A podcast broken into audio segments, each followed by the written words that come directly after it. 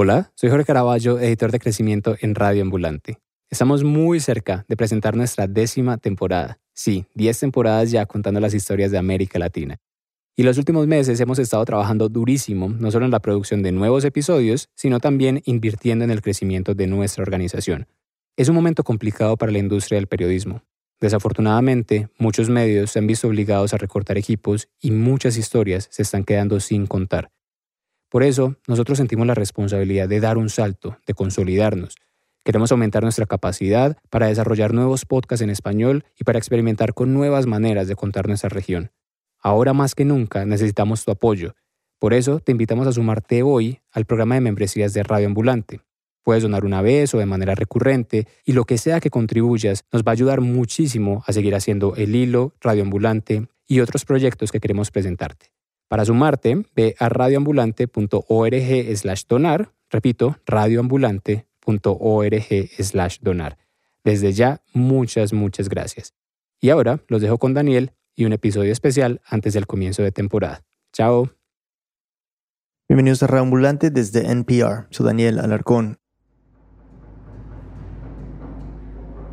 Hace cinco años, cuando me mostraron el departamento donde ahora vivo con mi familia, la señora encargada del edificio llegó al último cuarto, al fondo del pasillo, se acercó a la ventana y me pidió disculpas.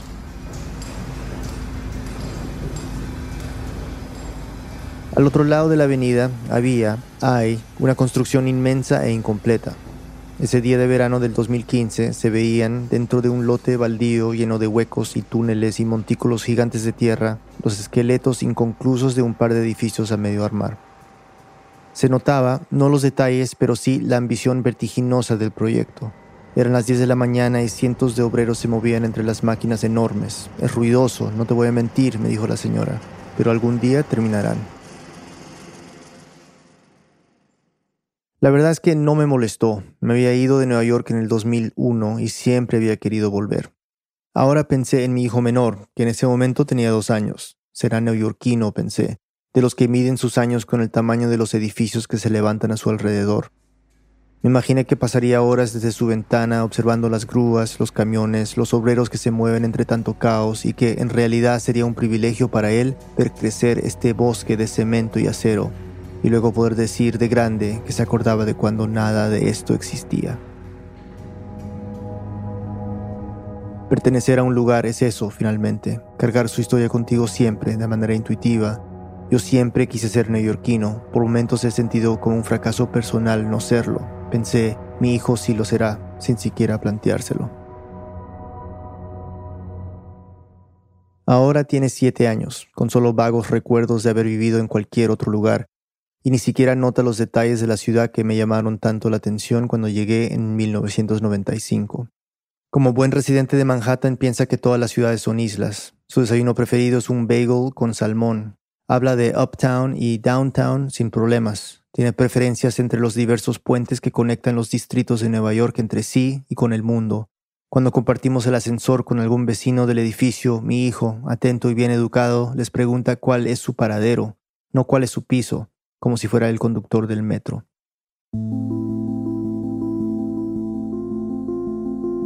Y no han sido pocas las veces que lo he encontrado en su ventana, tomando sol y mirando muy atento a la construcción masiva y su movimiento constante. En cinco años ya son cuatro edificios que se han aparecido de la nada, ya abiertos al público, y hay tres más en proceso. No paran de construir, nunca paran. Así es Nueva York, solía decirle con orgullo cuando mirábamos asombrados por la ventana cómo los obreros se alistaban para el día de trabajo bajo una lluvia densa o la nieve que caía sin cuartel.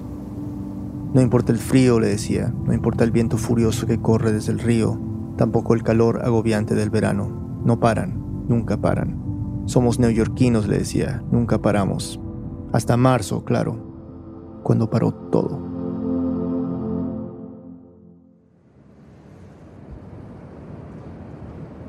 Pasé mis primeros años aquí envuelto en una suerte de nostalgia inventada, atormentado por la idea de que la versión más auténtica de Nueva York había existido 5, 10 o 20 años antes de que llegara.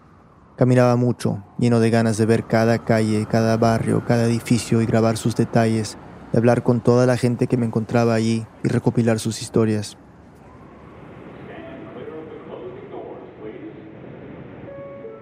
Y a veces me subía al metro e iba hasta el último paradero, como si tuviera que verificar que la ciudad en realidad terminaba.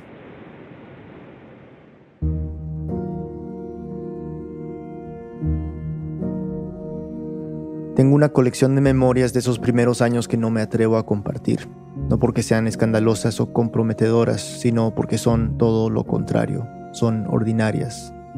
Primeros amores y partidas de corazón, éxitos pequeños y fracasos que se sentían enormes. Recuerdo lecturas y conciertos y obras de arte que me transformaron, pero no más que las risas de mis amigos que me dieron vida. Llegué a los 18 años a Nueva York, inmaduro, inseguro, curioso, pelucón. A pocas semanas de llegar me rapé, pensando que así me vería menos fuera de lugar. Las memorias de esos años son las de cualquier adolescente que llega a un lugar extraño, nuevo, y trata de inventar una versión de sí mismo que no detesta. Igual me causan tanta emoción estos recuerdos banales que me da vergüenza detallarlos y presentarlos como si fueran especiales. Quizás lo único que tengan de especial son su trasfondo, Nueva York. Ahora me doy cuenta de que llegué en un momento de transición. Conocí la ciudad antes del 11 de septiembre, cuando todos teníamos menos miedo, o más bien entendíamos el miedo de otra manera. Poco a poco fui entendiendo de que no había llegado tarde, sino justo a tiempo, de que todos llegamos justo a tiempo a este lugar, de que una ciudad que nunca para de cambiar siempre abre espacio para el recién llegado que quiere convertirse en otra persona. Me enamoré de esta ciudad, y es un amor con puntos fijos en el mapa y en el tiempo. Astor Place, 17 de noviembre 1995. The West End, 9 de marzo 1997. Yankee Stadium, 4 de junio 2001.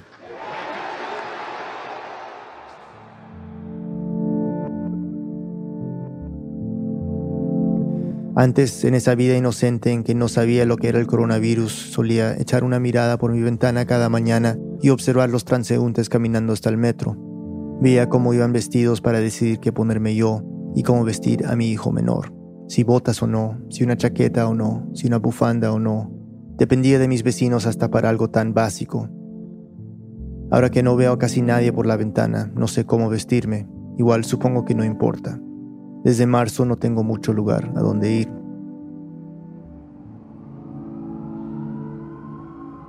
En abril, el mes del apocalipsis, nos acostumbramos a las sirenas. Más de una vez en las breves caminatas que hacía con mi perra me encontré con una ambulancia estacionada delante de algún edificio del barrio a tiempo para ver a los enfermeros entrando vestidos de astronautas para recoger a un vecino. Ante una escena como esa, es normal preguntarse si el paciente volverá a casa algún día o si morirá solo en un hospital atiborrado.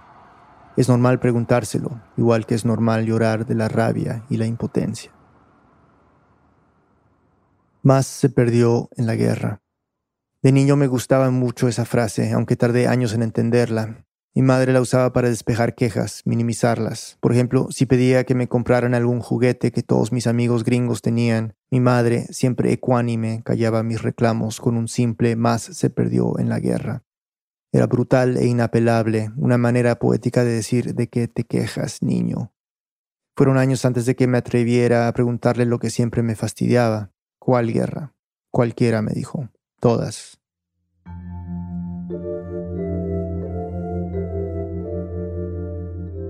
A pesar de lo que sucedía en Perú, donde nací, la guerra para mí era algo exótico, distante. Crecí en un suburbio tranquilo de una ciudad tranquila en el sur de los Estados Unidos. Todo pasaba al otro lado del mundo. Se veía en la tele y se confundía entre comerciales y comedias y espectáculos deportivos.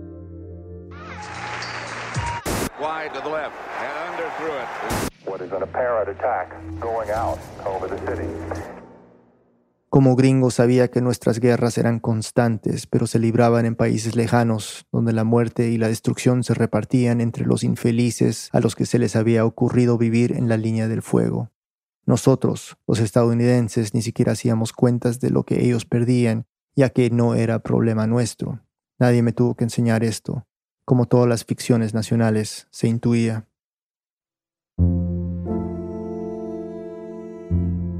Ahora estamos más acostumbrados a perder y no solo las guerras. Ahora la noticia difícil está pasando acá, en la puerta de mi edificio, en mi barrio, en mi ciudad. Ahora la noticia local es compartida, como si todos estuviéramos viviendo versiones personales de la misma pesadilla. Pero estoy aquí para recordarles que esto va a pasar. No va a ser mañana y hay mucho camino por delante, pero va a pasar. En abril hubo días en los que hubo más de 500 muertos por este monstruo en la ciudad de Nueva York. Ahora el promedio diario es solo 13. No es que todo esté normal, por supuesto que no. Puede haber un rebrote en cualquier momento, pero la ciudad sí se siente diferente. Hay vida en las calles. Por las noches se escucha música en el parque al frente de mi edificio. Los vecinos ahora nos saludamos, a distancia claro, y detrás de mascarillas, pero la costumbre de saludar que se perdió en marzo y abril ha vuelto, felizmente. Todo es más llevadero así. Uno no se siente tan solo. Ya no se siente como abril cuando me despertaba con ansiedad, con una falta de aliento que suponía que era COVID, pero que era en realidad nada más que miedo. Ya no. Otra vez puedo sentarme en la ventana con mi hijo, ver los obreros que ya volvieron a trabajar y recordarle que Nueva York no para. No hablamos de la pandemia en pasado, sabemos que falta mucho, pero Nueva York no para, le digo. Y nosotros tampoco.